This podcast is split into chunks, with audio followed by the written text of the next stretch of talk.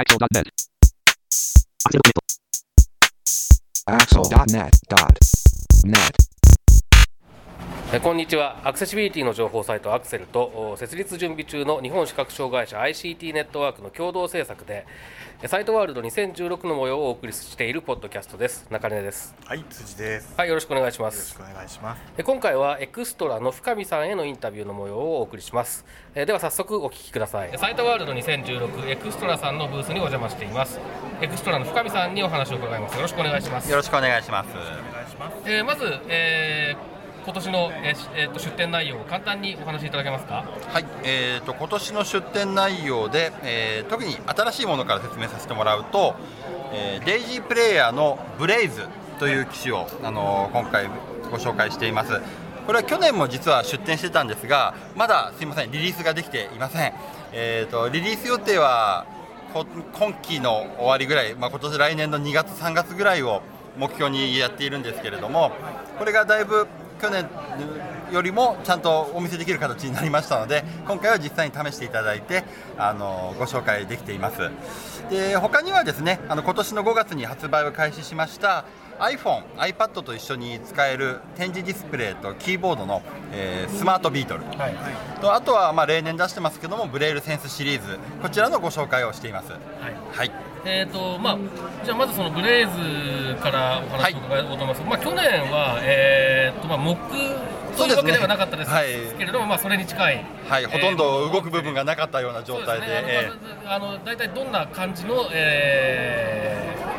形なのかとか、はい。えーそういうのは分かるだええけどっていう感じですけれども、そうでしたね。はい。えーまあ、去年も多分確かあの、えーとある程度具体的な機能をご説明いただいたとは思うんですけれども、はい。まあ、あのいよいよ、えー実現できそうな状況になってきたはい。ということで、えー改めてどんな機能が内蔵されているのか、はい。あっていうようなことを教えていただけますか？はい。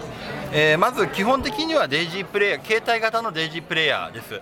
あのーで天気もついたリモコンぐらいの大きさの小さなものなんですけれども、えーインターネットに無線を使ってつなぐことができましてえーサピエオンラインを使って、えー読みたい音声図書をダウンロードして、えー再生ということが基本的な使い方ですでそれに加えてですね、えーもちろん音楽再生であるとかテキストなどの文字情報の読み上げこういった部分も対応しています。あとは FM ラジオこちらも内蔵しています。でそれに加えまして、えーインターネットを使った機能で、えーウェブラジオですね。これはあの、まあ、世界中のあのストリーミングで流されているウェブラジオがあの選んでですね、えー各国のラジオを聞くことができます。であとはこの機械にはですねカメラがついていましてこのカメラを使った機能として、えー OCR これはあの印刷物などの文字情報を撮影してどんな文章になっているかというのを読み上げるという機能ですね。で他にも同じようにカメラを使った、えーカラーリーダーあの色の読み取りをする機能がついていますああと一つ抜かしちゃったんですが録音機能はもちろんございます。でボイスメモのような形の録音もできますし、えー、とこれ実はですねすいません前話が前後しちゃったんですが機種は2種類あります、えーで点キーがついていて細かい操作ができるブレイズ ET というタイプと、えー点キーがなくてですね簡単な少ないボタンで操作できるブレイズ EG この2種類がありますで、えー、と録音機能に関しましては、ブレイズ ET は、えーそういったボイスメモの容量の録音、MP3 とか WAV なんですけども、それに加えて、デイジー形式の録音もできます。で、EG の方はですね、デイジー形式の録音はできません。ど、うんうんこれは本当にボイスメモだけの使い方になります。あとはまあ細かいボタンの違いだけで、他の機能はそう変わらないんですが、テンキーがない分ですね、例えばサピエで、えー文字を検索するときの文字入力がすごく大変だとかですね、あのなくてもできるんですか、一応。一応、あのー、あから順番に1文字ずつ選んでいってもらえれば、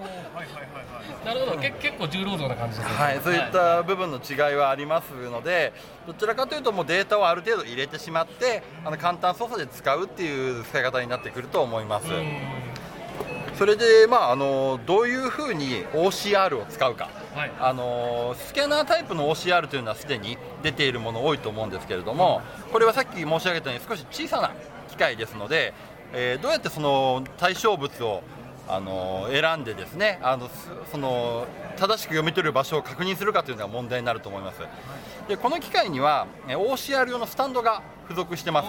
ちょっと辻さんに触ってみていただいて前に今置いてありますんでここにですねちょっと金属製のちょっと重たいやつなんですけれどえ結構高さがありますね。30センチぐらい上に機械を置くような感じになるんですが、このスタンドの下に A4 サイズまで紙が置ける幅が分かるようになっています。でーはい。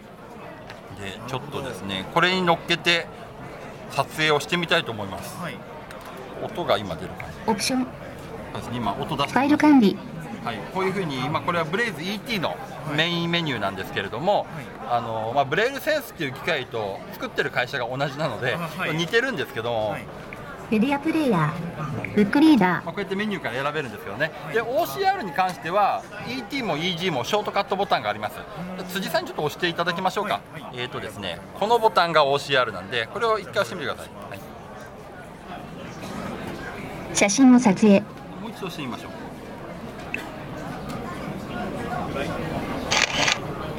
OCR 認識、でちゃんと読んでくれるか OCR 認識完了。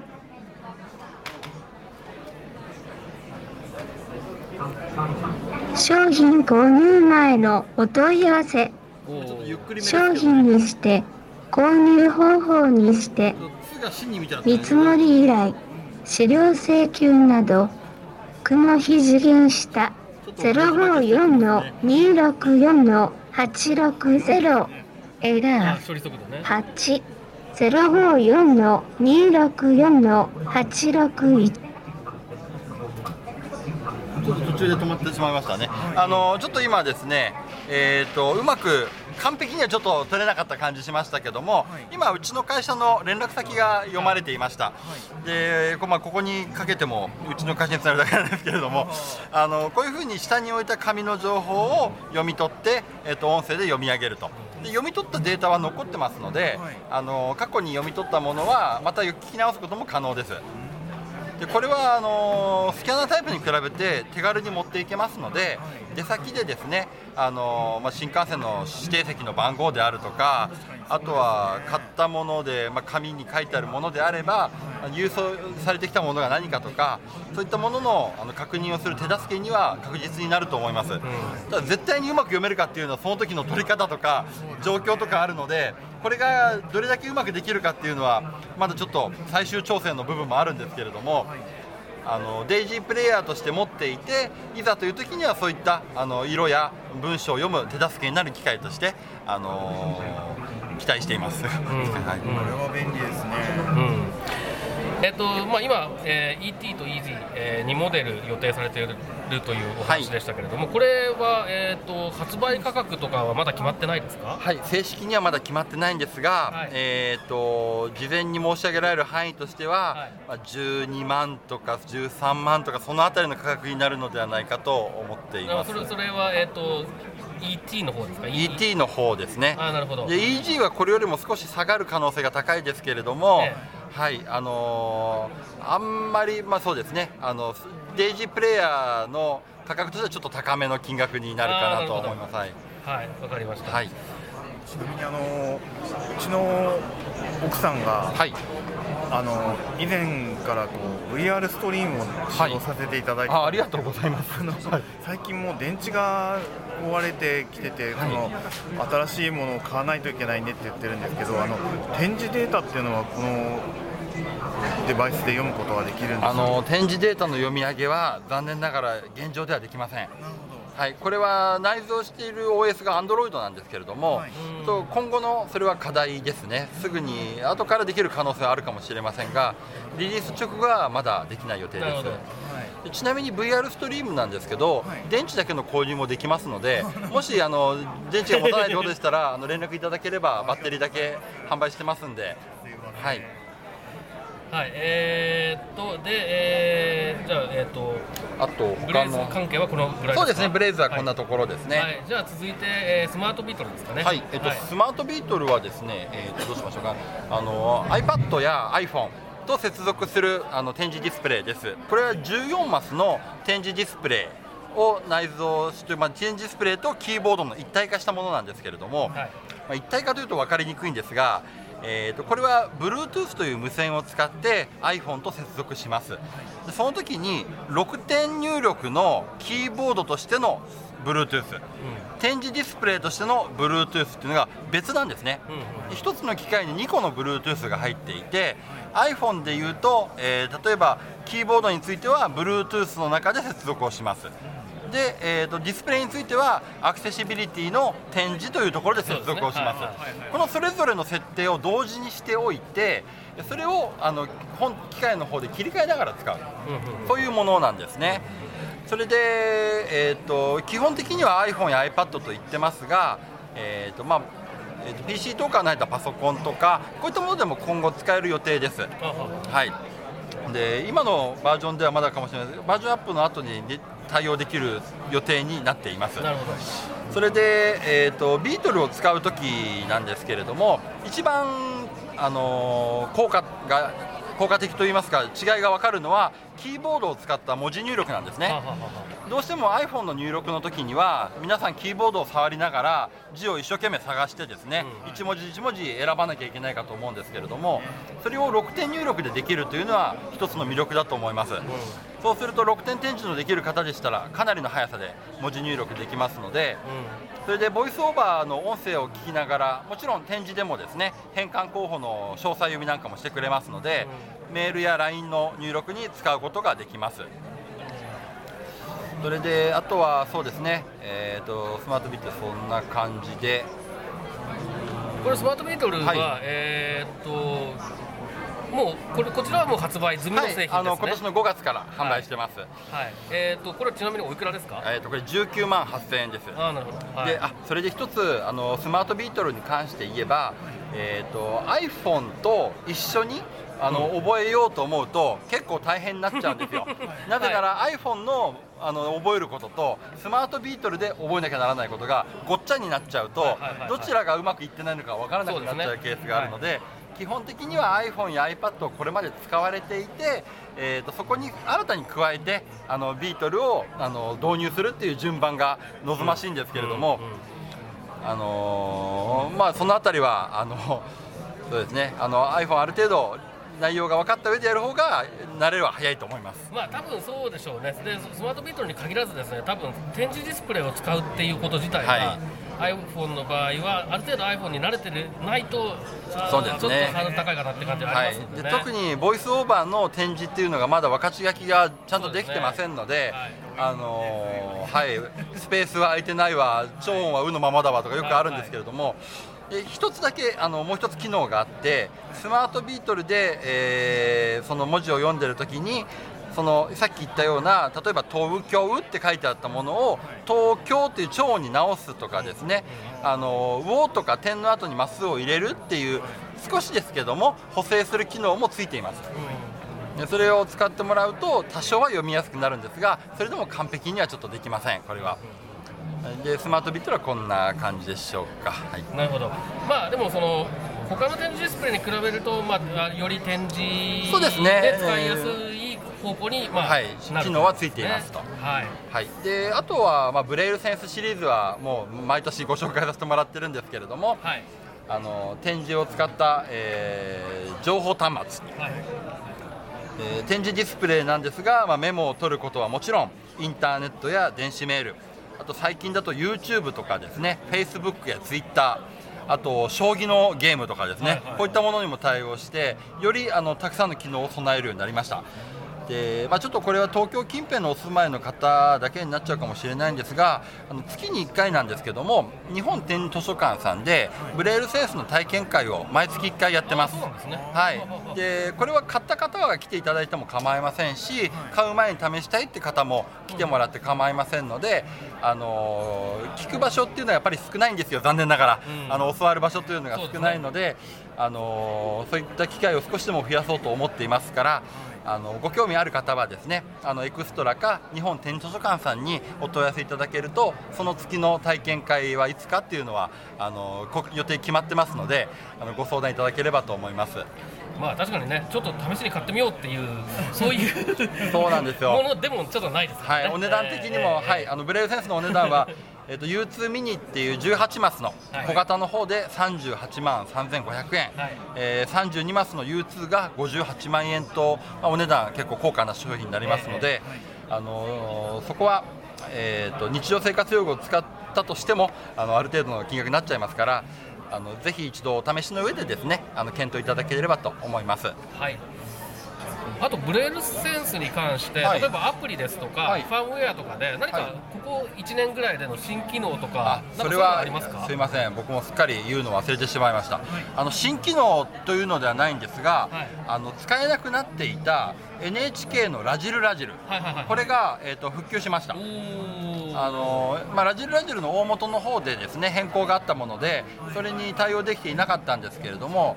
あのこれが、えーつい先日今月先月ですかねあの対応版が、えっと作れましたのであの今までラジルラジルあの聞けなくなっちゃったなって思ってた方、えー、と今の最新バージョンのプログラムに更新してもらえればラジルラジルもちゃんと聞けるようになっております、はい。もしあのこれを聞いた方でですねまだ更新してないなって方はぜひあのバージョンアップ試していただきたいと思います、い。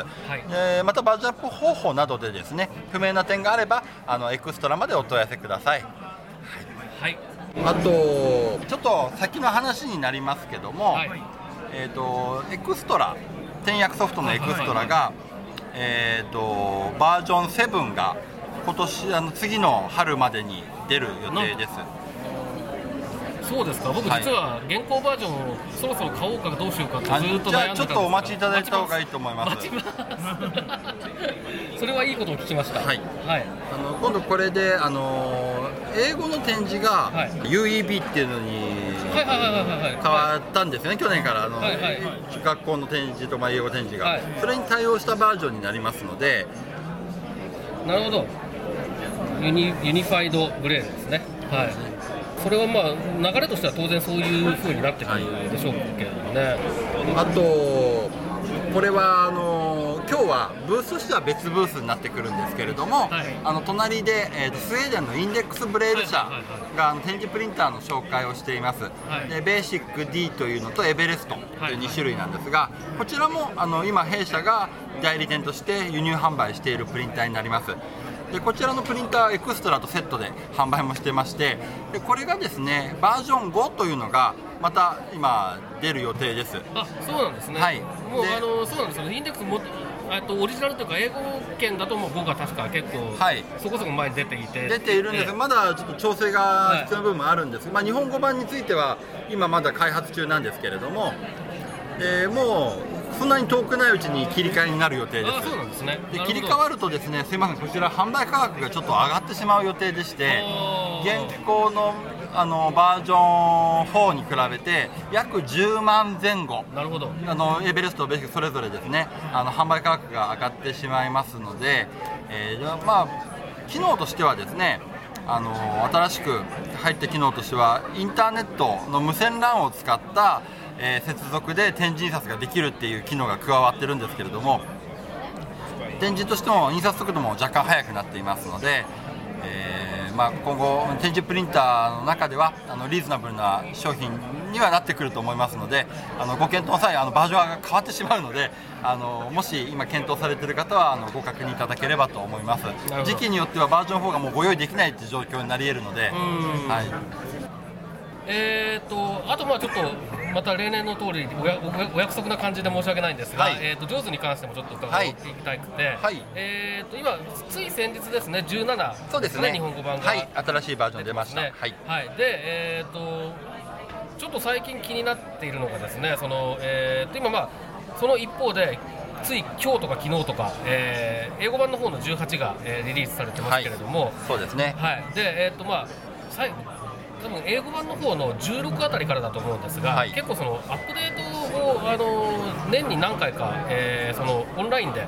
えー提供するような仕組みが入り始めていると思うんですね。はい。で例えば17に関して言うと、はい。最新のアップデートで、例えば、えーっとなんだ Windows 10アニバーサリーアップデートの対応とか、はいはい。そういうなんか、あまあ、必ずしも大規模ではないんだけれども、はい。小さくもないアップデートっていうのがちょいちょい入ってきてるとはい。いう状況なんですけれど、だと思うんですけれども、あのこの間出たその日本語版のジョーズ17っていうのは、はい。えー英語版のどのタイミングのジョーズ17と同等なのかなっていうのがちょっと気になってまして。なるほどですね、えっと、ジョーズ17の、えっと、英語版のジョーズ17の最新最終版と、はい。今の日本語版の17というのは、まあ、どういう違いがあるか、もしくは同じなのかという話なんですけれども、はい、最終的なジョーズ17の最新版で、えー日本語版になっています。あそうなんですね。はい、なので、はい、18ではないですが、最終の17とあの状況は同じです。なるほど。だとすると、じゃあ、まあえー、と Windows 10のアニバーサリーアップデートはい。にも、対応基本では対応しているはいそうですね。はい。ということですね。まあ、その辺のことがね、あの意外と分かりづらかったですよね。確かにそうですね。えーはい。えーそういうことがちょっとね、情報としてもうちょっと出てくるとありがたいかなといね、まあますけれども。はい、はい。あのちょっと海外の状況との兼ね合いもまあ確かに、まあ、一応内容としては同じアップデートしているという告知にすればいいだけの話ではあるんですけれども、まあそうですね。はい、はい。はい。あの今後気をつけるようにしましょう。はい、はい、えー、というところぐらいですかね、他特に深見さんの方から言い忘れたことですとか、えー宣伝ですとか、何かございますか？ね。あとはまあうちの商品全体の話をさせてもらいたいんですけども、はいまあエクストラ、ジョーズ、ブレイルセンスなどいろいろあると思うんですけれども、あの使ってみて分かりにくい部分っていうのはどうしてもあると思います。あの特にうちの商品難しいって言われてしまうことが多いんですけれども使ってみてあの不明に思ったところとかですねあのなかなか僕らの方もあの皆さんに分かりやすく告知するっていうのは難しい部分あるのであのいろんな技術サポートなどにあの普段からあの時間がある時にでもあのお問い合わせいただければと思いますのであのお気軽に連絡いただければと思います。はい、えーここまでえーエクストラの深見さんにお話を伺いました。どうもありがとうございました。はいありがとうございましたはい、ということでここまでエクストラの深見さんのインタビューをお送りしましたけれども、辻さんいかがですだったでしょうか？はいあのーブレイズでしたっけ、はい。の、あの OCR 機能を試させてもらったんですけどもすごいなんか認識早かったなっていう印象を受けましたああ、なるほど。処理処理速度ね。そうですねはい。はいであのーちゃんと原稿代があるのでそのなんていうか原稿をちゃんと読み取ることができるののが助けになってるんじゃないかなという気がいたしました、うん、あのスタンドですね、スタンド、原稿スタン原稿台、原稿スタンドに関しては、その、えーピタッとあの本体がはまるくぼみがあ,、うん。あるので、えーずれようがないっていうね。そうそうそうそう。だからあれは確かに認識率の向上にもつながるでしょうし、うん。あの使いやすいだろうなと思いますね。はい。はい、やっぱりああいうものがちゃんと提供されるっていうのは、えー非常にいいことだなと思いますよね。はい。はい、であとは、えースマートビートルとブレールセンスのお話それからジョーズのお話をちょっと僕のこ個人的な興味ではい。聞きましたけれども、まああのジョーズはとりあえず、えー最新の17相当ということで。そうですこれね結構ね重要なポイントだと思うんですよ重要僕は。うんうん、あの Windows 10アニバーサリーアップデートに対応してるのかどうかっていう話につながりますので、ガラッと変わりますからね、うん、まあっていうほど実はアニバーサリーアップデートあの、えー、と最初のいつでしたっけ？せえー去年のノベンバーアップデートかな？とかに比べると多分そこまで変わりはしないとは思うんですけれども、はいはい。とはいえやっぱりあの対応しているのかどうかっていうので、えー判断はやっぱり変わってくると思いますので,、ね、そうですね。いうことが分かったっていうのは良かったなというふうに思いますけれどもね。はい。はい、あとそうですねあのエクストラがね新しいバージョンであ出るっていうことであのユニファイドブレールに対応するということで、これも楽しみですねそうですね、まあ、ちょっとちょうどね、いろんな事情があって、エクストラ1本買おうかなと思ってたところなので、結構重要な情報でした。えーはいはいえーということで、今回はエクストラ、深見さんへのインタビューの模様をお送りしました。えーサイトワールド2016の模様をお送りするポッドキャスト、また次回です。さようなら。このポッドキャストへの皆さんからのご意見、ご感想を Twitter、Facebook、サイト上のコメント欄、そしてメールで受け付けています。メールアドレスは feedback.axel.net feedback.axel.net です。なお、いただいたコメントなどをポッドキャストの中でご紹介する場合があります。それではまた次回。